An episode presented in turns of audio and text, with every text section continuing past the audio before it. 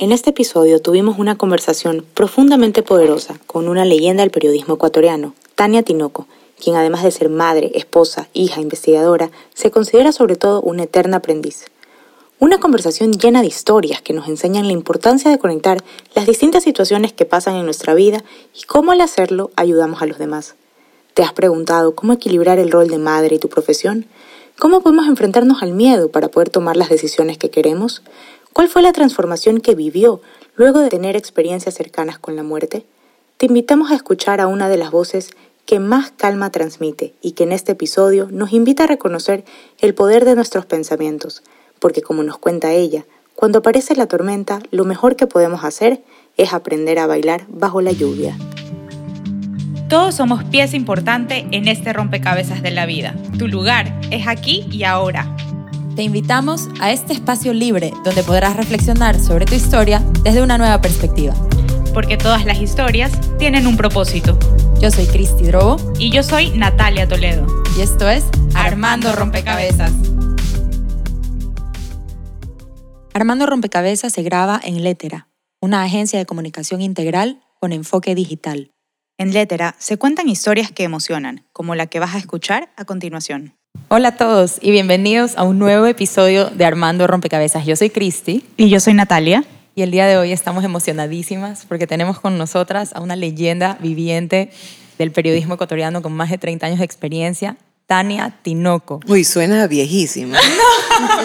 Empezó como a los 12. Ella es periodista, autora, mamá, amiga, hermana, esposa, imperfecta, dicho por ella, no por mí y sobre todo una aprendiz. Bienvenida Tania y un millón de gracias por estar con nosotros aquí. Dije terriblemente imperfecta. es la frase completa. Yo encantada de estar con ustedes porque hablar de esto es distinto, no es lo común, pero ojalá hablaremos más de estas cosas.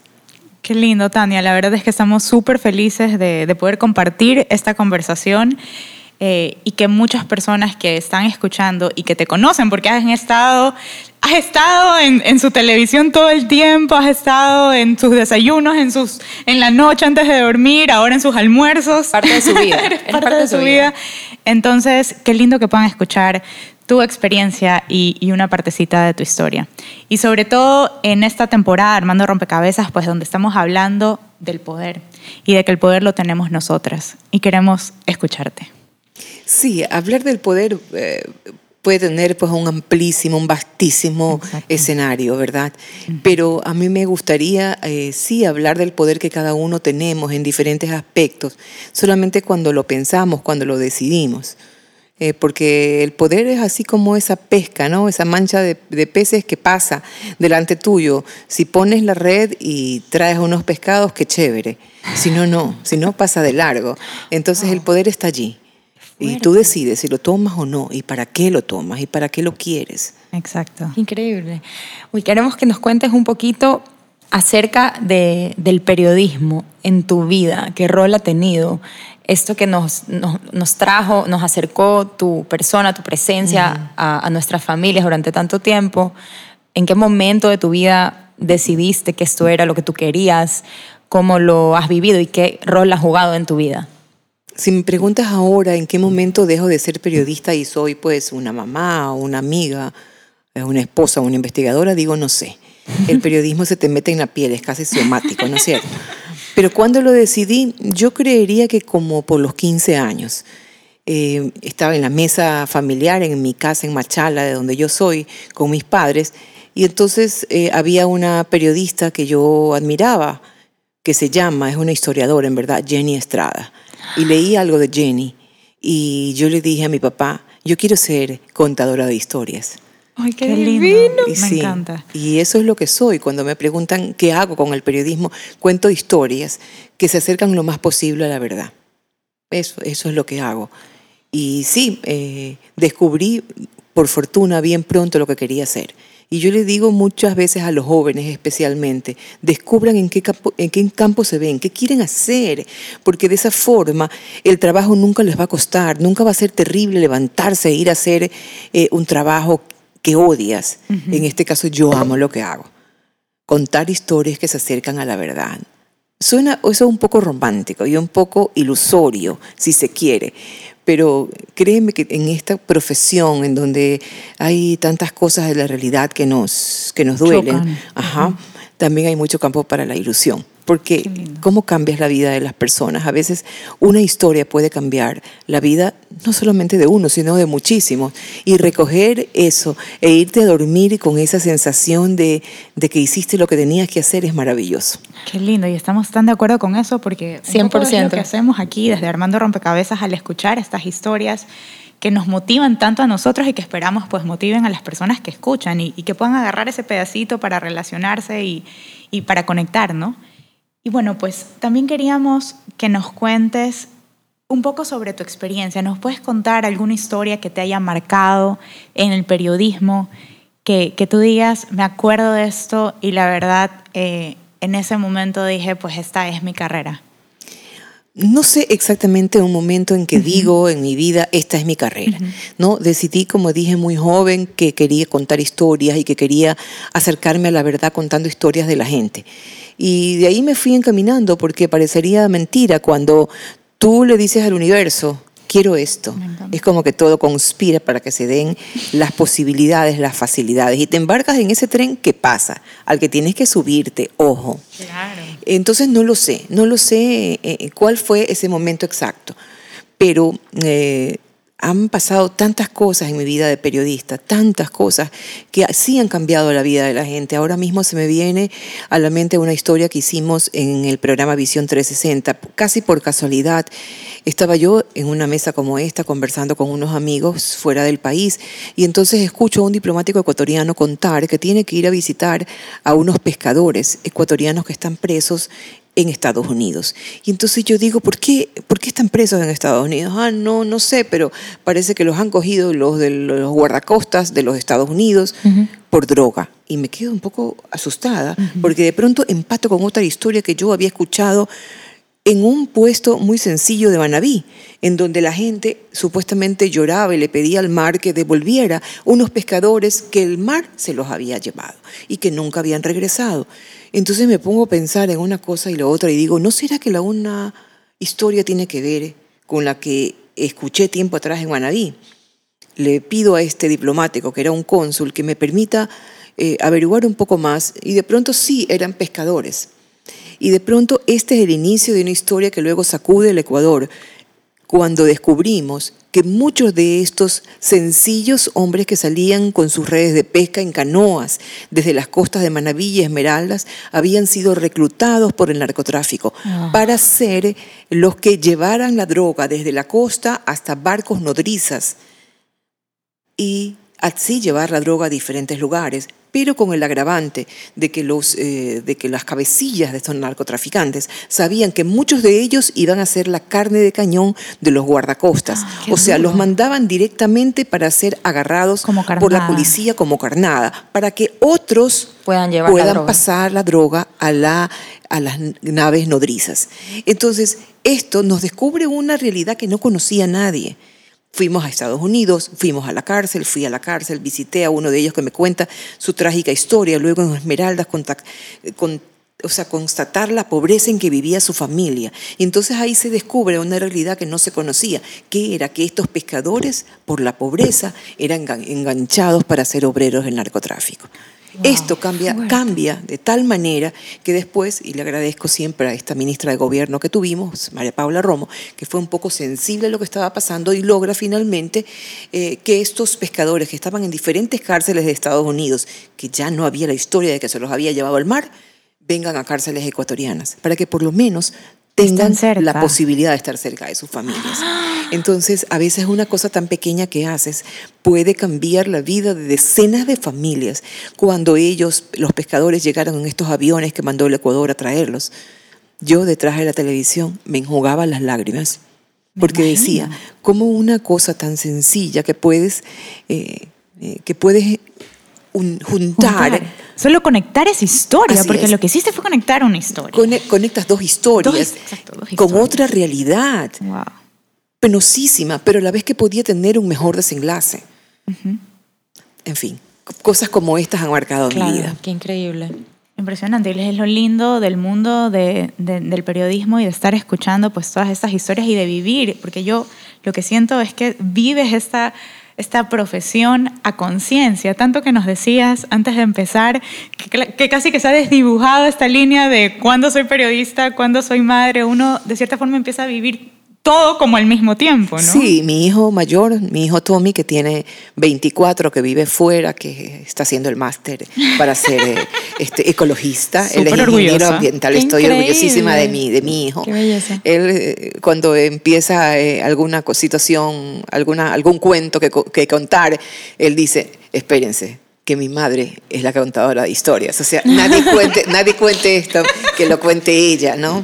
Los hijos pueden ser tremendos también. Ah, Total. Y pueden darte unas lecciones tremendas. Uy, sí, sí, los míos con... O sea, No. el mayor mío tiene 11 y ya desde hace rato me están dando los, bastantes hijos, lecciones. los hijos vienen a darnos lecciones. O sea, para mí son los, como los, los maestros más fuertes que te da la vida, como para proyectarte también, porque te empiezan como a proyectar todas inseguridades, eh, cosas que, que creías que estaban bien, tus prejuicios. No, te llevan al límite. cosas. Y te llevan al límite porque al te enseñan con amor. Sí, decía decía una total. maestra, una maestra, estas personas que he encontrado maravillosas en mi vida, decía que las hijas mayores son las maestras de la madre, o sea, la primera hija mujer. Mía, el hijo total. mayor es el primer maestro del padre. Y entonces ella decía, bájale el volumen a lo que dice tu hija e intenta leerlo sin volumen. Y ahí vas a encontrar una lección. Esa hija mayor, esa hija tuya que te saca canas verdes, es tu maestra. A mí me ha costado aceptar que la mía, mi Amelia, sea mi maestra. Pero ya lo acepto. Total, es impresionante. Yo creo que enseñan tanto y todo el tiempo. Es como una lección continua. Sí. que no acaba. Con amor. Con amor, es que eso es lo más importante porque en verdad uno ama tanto, ama tanto que no es como coges y sales corriendo, o sea, es- tienes que seguir ahí y seguir dando de ti y al día siguiente decir, hoy lo intento de nuevo, lo intento de nuevo, esto no lo estoy día. haciendo tan bien, pero lo intento de nuevo. Yo quisiera saber en esa línea, ¿cómo logras compaginar una profesión tan sacrificada como es el periodismo con otra profesión tan sacrificada que es la maternidad? Importantísimo. Quiero reconocer a- a- al padre de mis hijos, a mi esposo. Él siempre estuvo allí. Él me conoció siendo periodista, me conoció siendo reportera, que un día me iba al Cajas, en la provincia de La Suay, y otro día me tocaba ir a Tulcán, por carro, por supuesto, ¿no? Dios. Entonces, él me conoció así y ya como que se acostumbró que fuese mi vida.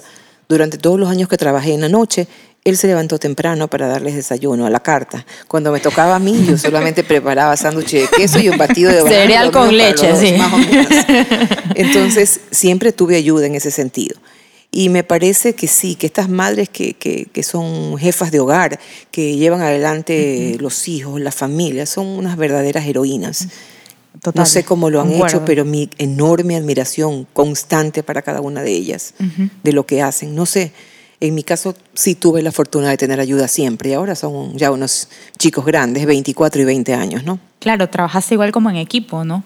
La Sí. pareja como equipo, de cierta forma. un Es que también de eso se trata, Sí, ¿no? O sea, estos roles que desde nuestros padres o nuestros abuelos nos quisieron poner. Eso te iba a preguntar. Sí. Y a él no lo criticaban, le decían, ay, mandarina, no sé qué. O a ti, ay, ¿cómo dejas botados a tus hijos? Porque a los hombres nunca Bueno, les quiero reclaman. decir que hasta ahora mi mamá me dice, mi mamá que tiene ochenta y tantos, no puedo decir los tantos porque se disgusta, ella me dice hasta ahora, ¿cómo es posible que tú empieces a comer antes de que servir a tu marido? Y entonces yo simplemente le digo, ay mamita, mamita, yo sé que usted servía a mi papá, pero vamos a dejar las cosas como están. Y por supuesto, lo que le hago las intensas a él, sírvete tú mismo, ¿no? Tenemos dos manos, tenemos dos manos, compartimos la vida. No, esto ya no se trata de estos roles que nos querían imponer en el pasado. Me encantan, porque es la verdad. Para mí, el matrimonio o la pareja es un trabajo en equipo. O sea, y la pareja, lo que sea, es, es un equipo realmente. Y la, y la familia es un equipo. Eso es un poco lo que también trato de transmitirle a mis hijas, porque muchas veces es como que, ah, me tienes que dar. No, no, no. O sea, tú también tienes. Bueno, pero te puedo asegurar que tus hijas van a ser distintas. Ay, por porque supuesto. esto del, esto del machismo especialmente Ya. viene en buena medida de las madres, ¿no? Sí, eso sí es verdad. Sí. Y creo que estamos haciendo una gran labor ahí. Claro. ¿Sí o no? Las, ¿Ah? las hijas nuestras creo que son distintas ya, por fortuna. Sí, bien. totalmente. Y, y Tania, entrando un poquito al tema pues, de, del poder, yo quería preguntarte de dónde sacaste igual como ese poder, porque mira, tú ahorita lo estás contando, tuviste a tu mamá que te decía todas estas cosas y de cierta forma tuviste que decirle, o sea, muy bien, piensas tú así, chévere, pero yo lo voy a hacer de esta manera. Y yo sí creo que se necesita ser un poco valiente para ir rompiendo ciertas, eh, ciertos prejuicios o ciertas, ciertas cosas que existen en nuestra sociedad de cierta forma o con las que nos hemos criado. y, y a veces nos cuesta, nos cuesta simplemente como coger y romper el molde, pero a veces es necesario. Mire, hubo un gobernador aquí en Guayaquil que fue en la provincia del Guayas, vivía en Guayaquil, que fue muy criticado por haber dicho una frase que me parece súper valiosa. El peor virus que existe es el miedo. Totalmente Y, de es acuerdo. y- y creo que es realidad, aunque Yo lo han también. criticado tanto por decirlo, me refiero a Pedro Pablo Duarte. El miedo, si lo enfrentas, si lo enfrentas, te va a permitir llegar a aquello que quieres. No se trata de, no se trata de que no existe el miedo, se trata de enfrentarlo, ¿verdad? Y entonces tú alcanzas poder cuando a ese miedo decides plantar, decides plantarle la cara con mil, de mil y un formas, a veces con las palabras, a veces con los silencios, a veces con las acciones también. Entonces, sí, yo eh, vivía en Machala cuando yo vine a vivir a Guayaquil, tenía 11 años, estudié aquí el colegio. Yo no tenía, como dicen por ahí, ni, un, ni una figura de Miss Ecuador, ni un rostro de portada, ni tenía ninguna palanca para ingresar a la televisión. Solamente mi propia decisión de ser periodista. Y la oportunidad se dio y yo me embarqué en ese tren que pasó. Todo mundo le va a pasar lo mismo. Todo mundo va a tener la oportunidad de subirse o no a un tren. Y que- Entonces, y la importancia de la acción. y la importancia de estar decidida, Exacto. de estar decidida, esperando cuál es la oportunidad, cuándo es el momento de hacerlo. Y, y no, no, no tener miedo a equivocarte, y no tener miedo al miedo. Vamos a enfrentarlo, sí, está bien, está ahí. No quiere decir que muchas veces cuando me toca hacer una transmisión en vivo, en un evento especial, no quiere decir que no tengo miedo, aunque tengo 30 años en la televisión. No, lo voy a enfrentar. Si tengo a un entrevistado complicado, me va a dar un poco de inquietud, incluso de miedo. El mayor virus es el miedo, sí, pero lo voy a enfrentar. Me sigue pasando todos los días. Y estoy de acuerdo, pasa siempre. Tenemos Increíble. miedo a un montón de cosas. Y claro, le, yo siento que le cedemos como ese poder a, ese, a esa emoción y no hacemos nada por, por como, como decirle, ya, hasta aquí llegaste. Te dejo Pero sabes aquí que un eso ratito. tiene, eso tiene una salida, si se quiere, que uh, tiene que ver con los pensamientos, tiene que ver con la mente. La mente puede ser, y lo dicen los místicos, no yo, la mente puede ser tu mejor aliado o tu mayor obstáculo. Muchas veces esta mente que tenemos nos causa tantos problemas a nosotros. Nos hace pensar, nos hace preocuparnos y sufrir por cosas que pueden pasar y que quizás nunca pasan. Que es lo más Vivimos probable, ¿no? Vivimos sufriendo muchas veces pensando en que va a ocurrir tal o cual tragedia. Y resulta que llega el día y no pasó nada de eso. ¿Quién nos recupera ese tiempo que perdimos en angustia innecesaria? Nadie. Por eso aprendamos a pensar mejor, aprendamos a usar esta mente de tal forma que nosotros la podamos conducir correctamente. Somos dueños de nuestros pensamientos y este es un poder que tenemos y que no lo explotamos. ¿Por qué no obligo a mi mente a pensar distinto? Puedo hacerlo. Y si ¿Cómo? pienso ¿Cómo? distinto, y si pienso distinto, puedo actuar de otra manera. Eso sí, Exacto. de acuerdo. A veces es simplemente prestarle atención. O sea, con Cristi siempre hablamos que, que muchas veces lo que tenemos es una idea que se nos repite y se nos repite en la cabeza y es como inconsciente. O sea, no nos estamos dando cuenta de lo que nos está diciendo la mente. Pero sí tienes el poder de plantar Por supuesto. a tu mente y decirle, un momentito, este pensamiento es equivocado. Pero es cuando te das cuenta que tú no eres tu mente, nada más. Es como cuando haces esa disociación. O sea, un poco te estoy viendo, estás, yo te entiendo, me has ayudado un montón, queridamente. yo siempre, y así lo hago con mis hijas un poco, les digo como que háblale y dile que está chévere. Es normal que tengas esto o lo otro, pero ahorita quiero hacerlo de acá. ¿Me ayudas o no? O sea, Así es. O cuando alguien te dice algo equivocado, te hace una crítica que no mereces, ¿por qué te vas a quedar con esa crítica? ¿Por qué te vas a quedar con eso? ¿Por qué vas a aceptar ese comentario errado, equivocado, tal vez con mala leche? Le dices, no lo acepto, estás equivocada. O yo entiendo que tú pienses así, yo pienso diferente. pero no te quedas callado. No aceptas esa crítica equivocada. Así sea interno, ¿no? Porque no es interno. de ir a decírselo Por a la supuesto, persona necesariamente. Por supuesto. Me gusta, qué herramienta tan importante. Y eso es lo que has aplicado siempre. Bueno, por lo menos. Yo empecé, años. como decía, en un camino espiritual hace muchos años. Empecé en 1994, Wow. a raíz de la muerte de mi papá, justamente. Y ese mismo año, 94, murió un tío muy querido, tres meses después, y luego en junio, casi seis meses después, murió Alberto Borges, que era un poco como un padre mental, ¿no? Era un maestro de la vida que yo tenía. Era el director de Telemundo. Yo compartía con él el espacio eh, de las noticias en la noche. Y él murió ese mismo año. Entonces, en ese momento fue en que yo decidí buscar un camino espiritual que no era necesariamente el común, el tradicional. Yo entiendo y respeto a estas personas para quienes tal o cual religión está bien, las hace sentirse cómodas y les da todas las respuestas. En mi caso no fue así. Tuve la necesidad de buscar otro tipo de respuestas y finalmente las obtuve. Ojo, Sí. que mi mamá sigue siendo católica, apostólica y romana. Bueno, nos pasa lo mismo. eh, Exactamente, nuestras mamás igual. nos pasa, nos pasa lo mismo, pero a veces, claro, ciertas eh, religiones o ciertas ideas a personas que nos cuestionamos tanto la vida nos quedan cortas. Sí. Es como sí. que es una camisa de fuerzas a veces y no nos dejan cuestionar. Exactamente, decía mi maestra, esto es como el cassette que nos pusieron a todos, ahora dirían CD o lo que sea, o pendrive, ¿no? Que nos pusieron a todos. El playlist de Spotify. Eh, Exacto, es Spotify del, del padre, madre, cura, profesor, ¿no? Eso que nos metieron en la cabeza y de lo que sin duda llegará el momento en que decidamos salir de eso. Sí, la verdad que estoy de acuerdo porque empieza por un, por un cuestionamiento. Sí, totalmente. Eh, lo que decías de la mente y de separarte un poco, yo también creo que muchas veces muchos de estos pensamientos que, o comentarios que nos pueda llegar de alguien bien intencionado, puede ser todo bien, eh, muchas veces hay pensamientos que vienen de nosotros mismos, o sea, que, que aparecen en nuestra mente sin que nadie nos los diga, pero es porque están ahí y no son necesariamente tuyos, sino que son cosas que has escuchado alguna vez y solo se te quedó ahí porque la mente como que también absorbe full cosas. Entonces, darte cuenta de que muchas de esas cosas que dan vueltas en tu cabeza no son tuyas. Por más que estén adentro de tu mente, si tú no estás de acuerdo, te hacen sentir incómoda, te hacen sufrir, poder tomar esa distancia y, y ver, verte, o sea, a mí me encanta, hay una meditación de la montaña, ¿ya? de hecho tenemos una canción con, con esa idea, ¿ya? tengo una banda y tenemos una canción que se llama I Am the Mountain y habla de eso, como que tú eres una montaña. Y los pensamientos son como las nubes y los vientos que van alrededor, pero eso no te cambia en realidad, entonces cuando, cuando tú te visualizas así, es una visualización, es una técnica de meditación, puedes como tomar esa distancia y darte cuenta de que estos pensamientos van a pasar, Y, y- y puedes darte cuenta que esos pensamientos pueden ser ordenados por ti.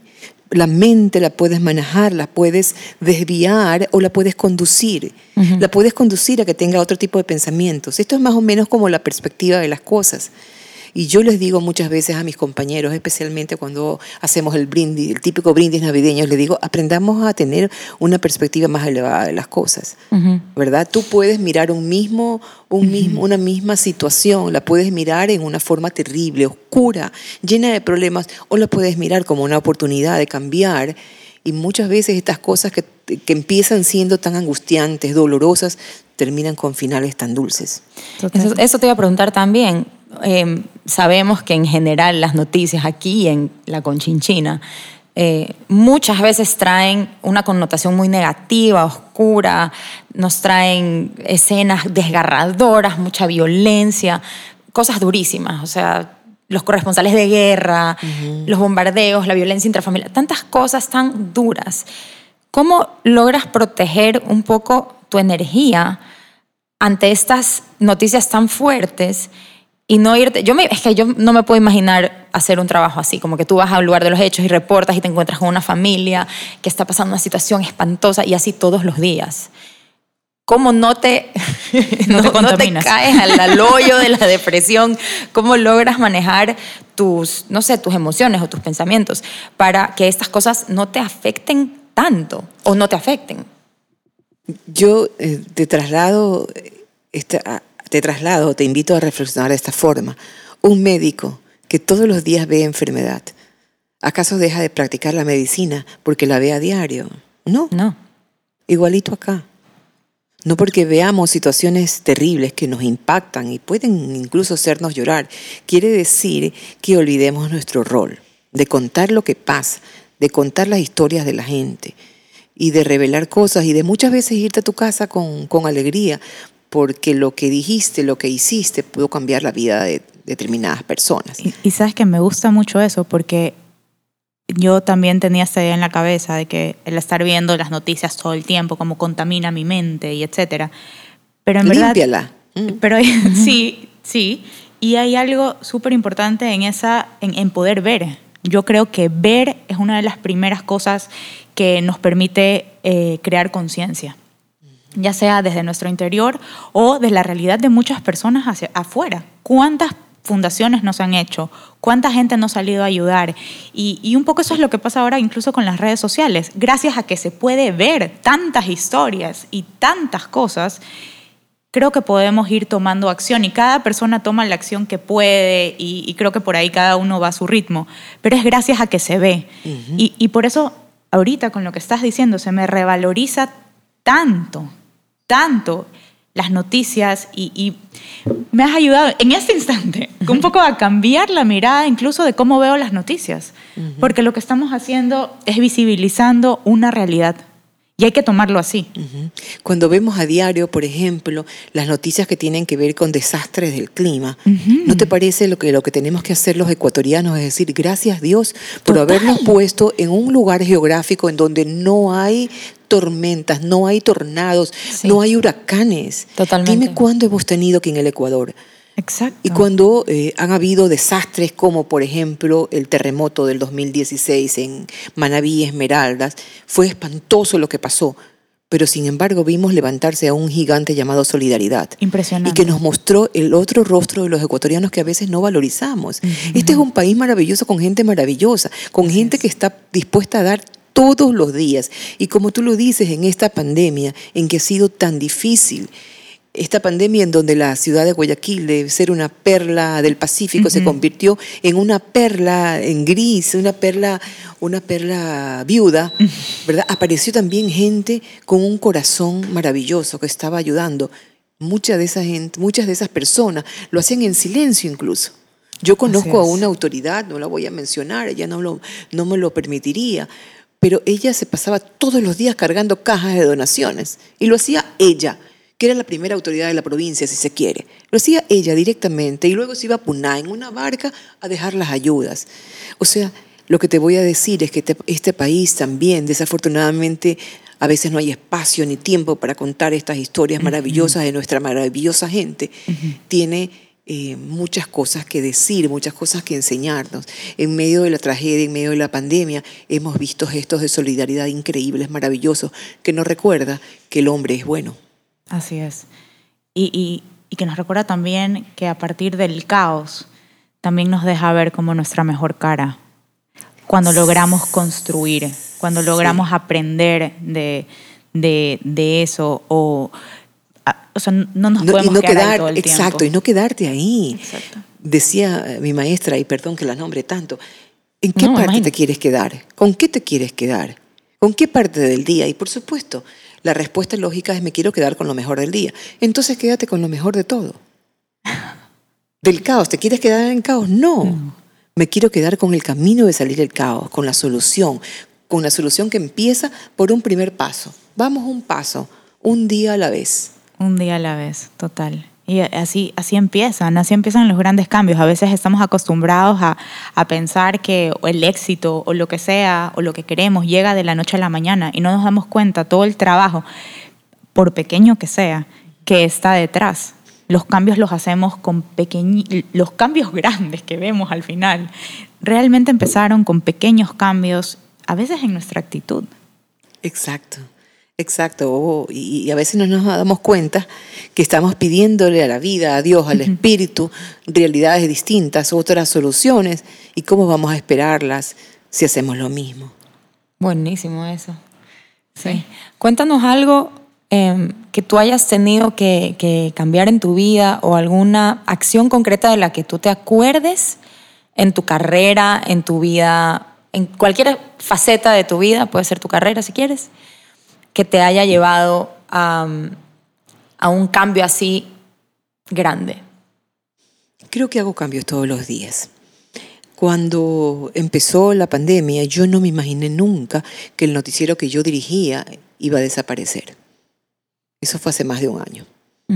Pensé siempre que mi vida era trabajar en la noche, aun siendo una niña buena, trabajar en la noche, llegar muy tarde a mi casa y que no era capaz de levantarme más temprano. Pues yo estaba equivocada.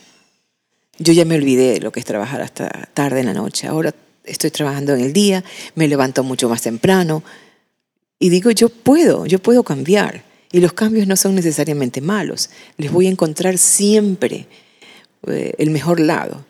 ¿Y cuál es uno de los mejores lados que he encontrado? Que puedo ir al cine. Durante 25 años nunca pude ir al cine en la noche.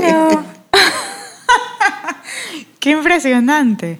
Total, y, esa flexibilidad para aceptar los cambios como son y no quedarnos en la queja o en lo que no nos gustó de lo que acaba de pasar. Sí, sí, deja de quejarte.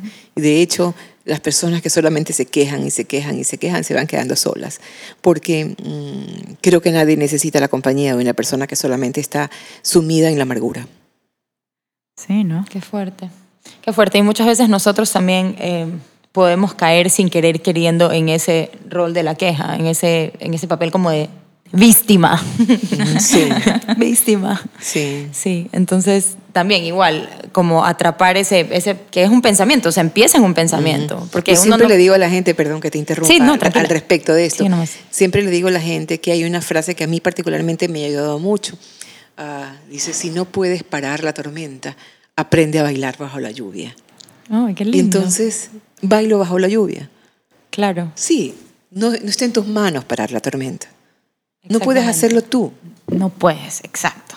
No puedes. Y no depende de ti. No depende de ti. Claro, lo que sí depende de ti es como... La actitud. La actitud. Aprendes a bailar bajo la lluvia. Por eso hablamos tanto de eso, de que el cambio sea ese, la actitud, que simplemente decidas agradecer la única cosa buena que te pasó en el día, si es que es así, que pudiste desayunar, me invento.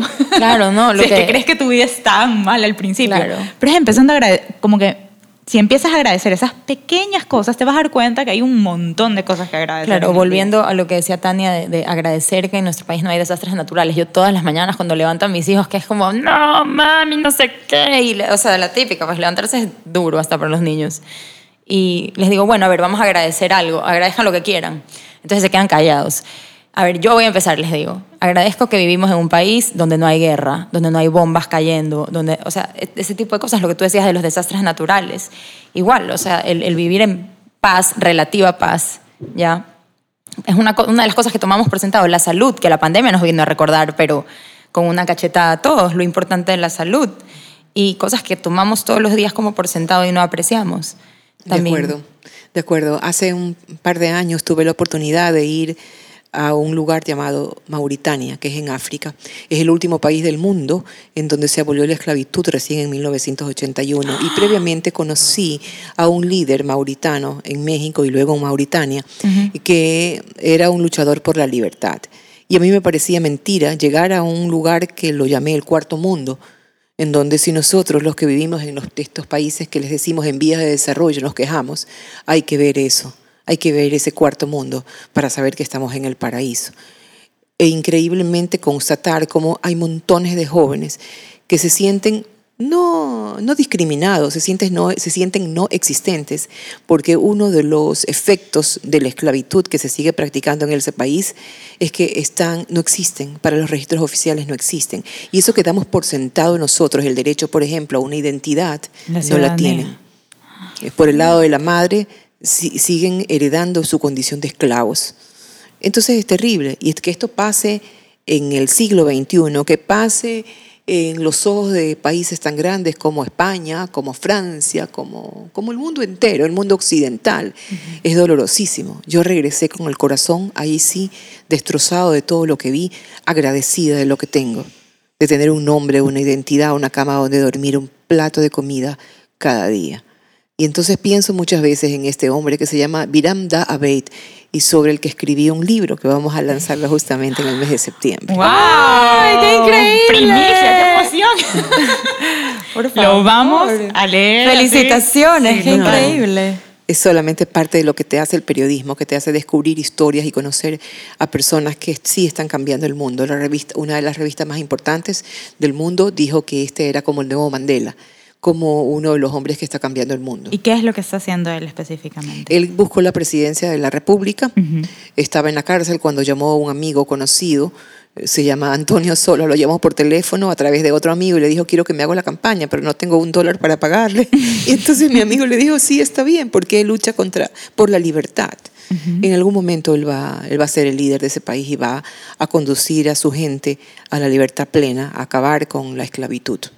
Increíble. Qué maravilloso. Vamos a estar súper atentos a esa historia. Sí. Porque no debería de existir eso en el mundo de hoy, definitivamente. Pero Así qué es. importante que es Agradecer crear conciencia, agradecer y, y crear conciencia y visibilizar estas cosas para que no pasen como normales, porque no lo son. No están bien. No, no, no están bien. Yo quiero también saber, eh, entre esas historias, como dice Natalia, la importancia de visibilizar, ¿no? Cuéntanos alguna, alguna otra historia, obviamente, aparte de esta historia de la que escribiste, sobre la que escribiste un libro que es importante para ti. ¿Ha habido en tu carrera, me imagino, muchas historias importantes para ti que te han llegado al corazón y que para ti ha sido un honor visibilizar para lograr un cambio? ¿Nos puedes contar otra de esas historias? Bueno, quizás tiene que ver con, con el hecho de que ya era mamá cuando me encontré de pronto con una llamada telefónica de una inmigrante ecuatoriana que me llamaba desesperadamente desde Génova. Entonces tanto me llamaba desde Génova que tomo el teléfono y la mujer desde el otro lado del teléfono empieza a llorar, empieza a gritar y me empieza a contar la historia de que le han quitado su hija. Estaba en una iglesia, se había metido intentando que la policía no se lleve a su hija.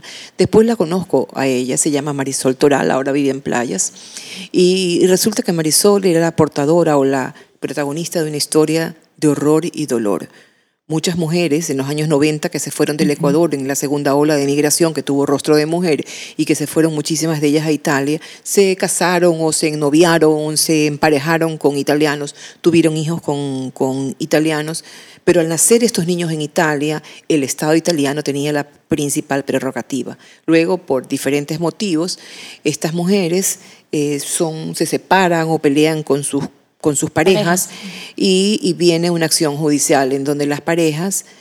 eh, Les querían quitar a sus... Sí, no solamente que les querían hijos. quitar a sus hijos, sino que no podían encargarse de los niños y los entregaban al, al, al Estado italiano. Y entonces esta historia se llamó Los Niños de Génova y encontramos que había montones de niños, en ese momento 64 niños eh, ecuatorianos que habían sido arrebatados a sus madres, porque las ecuatorianas que vivían en Génova eran buenas para cuidar a los padres de los italianos, a los hijos de los italianos, a los abuelos, pero no para cuidar a sus propios hijos. horror. Y sin una declaración de un médico que les dijeran que estaban mentalmente perturbadas, per- perturbadas eran declaradas, perdón la expresión, locas, y entonces como tal les quitaban a sus hijos y los ponían a diversas casas sustitutas. Qué incoherencia. Este caso se llamó Los Niños de Génova. Y yo me quedé así verdaderamente atacada con esta historia. Después de que lo presentamos, eh, la Cancillería hizo algo, no lo que se esperaba, pero hizo algo.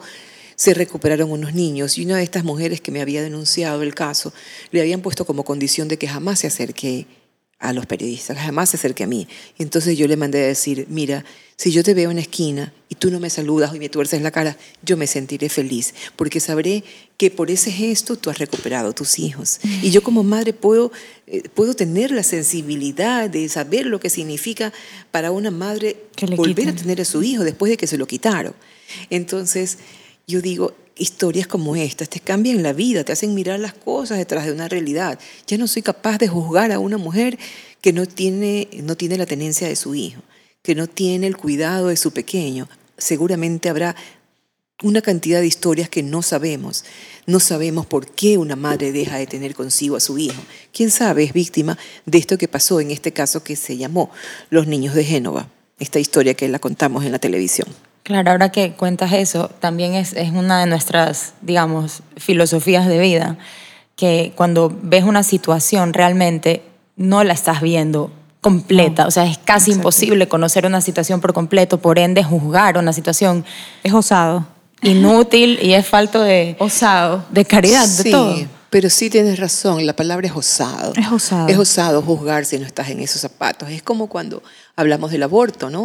O sea, ¿cómo te atreves a juzgar a una mujer eh, que por diferentes Exacto. razones decidió no tener a esta criatura?